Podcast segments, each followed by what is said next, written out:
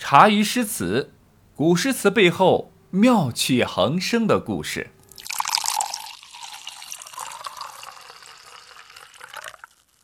武则天呢，对陈子昂的态度来了一个一百八十度的大转弯。虽然呢还不至于将其打入冷宫这么夸张，但是呢，她也基本不再听取陈子昂的建议。从万人追捧的巅峰到无人问津的孤独落寞，让陈子昂有一些心灰意冷。受了打击的陈子昂呢，开始考虑：哎，我是不是要转个型？于是呢，他想到了之前骆宾王的一个做法，那就是“此地不留爷，自有留爷处”。那我就去参军吧，希望换个方式报效朝廷，再次迎娶功名，获得上峰领导的青睐。初次参军在北疆，陈子昂呢虽未能带兵打仗，但是他亲眼目睹了战场之惨状，既感动于将士的奋不顾身，又更悲愤于军官的昏庸无能。如果不是这些腐朽的军官，大唐的军队怎么可能如此不堪一击？本以为可以参军收获荣耀和功名，结果呢是增添了忧愁。陈子昂一行打败了，是撤了回来。但是匈奴呢依旧存在，所以唐朝必须还要派军队继续的打。这一次，有一位陈子昂的魏姓好友参了军，陈子昂呢随即以一个过来人的身份呢写下了这首送别诗，送魏大从军。匈奴犹未灭，魏将复从戎，唱别三河道。沿追六郡雄，燕山横带北，胡塞接云中。勿使燕然上，唯留汉将功。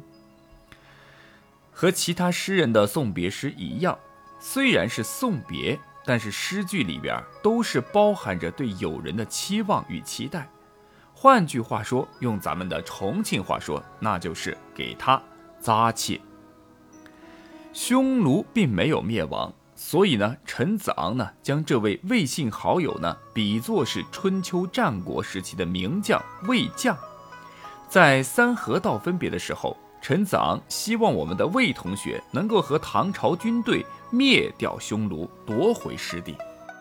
燕山横带北，胡塞。接云中，这两句是写魏兄弟的从军目的地。一个横字写出了雁门山地理位置很重要，它横亘在代州北面。一个接字，既逼真地描绘出了飞狐塞的险峻，又点明了飞狐塞是遥接云中郡连成一片的。他们组成了中原地区三河道的天然屏障。此处的景物呢，并不在眼前，而是在陈子昂的想象之中，暗示魏同学此行责任之重大。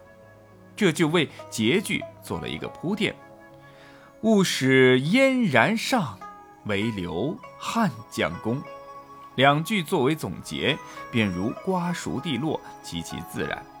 此处呢，运用了一个典故，就是东汉时期的车骑将军窦宪，他曾经以卓越的战功大破匈奴北单于，又乘胜追击，登上燕然山，也就是现今蒙古人民共和国境内的杭爱山，刻石记功而回国，好不威风。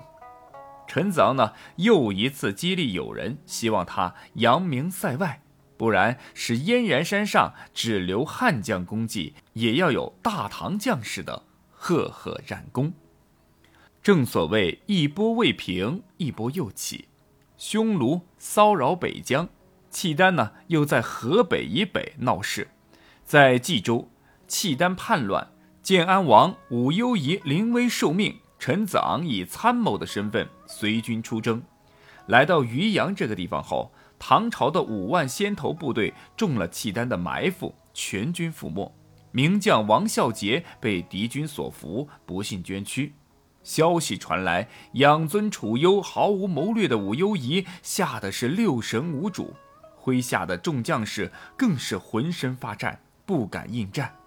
见状后，陈子昂眼里又浮现出了北疆惨败的情形，他发誓不愿再次看到这一幕重现。身材瘦小的陈子昂在高大魁梧的众将士中来回的游说，他满腔热血，慷慨陈词：“王爷，请拨一万精兵，我愿冲锋陷阵，契丹小丑指日可擒。”武幽仪一听，鼻孔里轻哼一声：“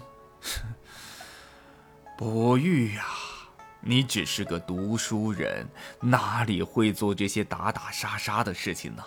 连我朝名将王孝杰大人连命都赔进去了，你能作甚？几日后，武攸宜仍未拿出破敌之计，大军固守原地，寸步未移。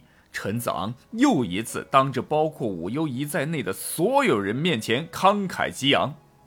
陛下将天下的部队都交给了您，安危存败在此一举。王爷为何还是按兵不动？难道把战争当儿戏不成？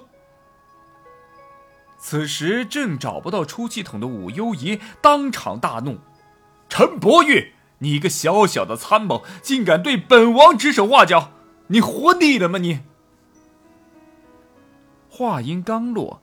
便下了一道军令，改任陈子昂为军曹。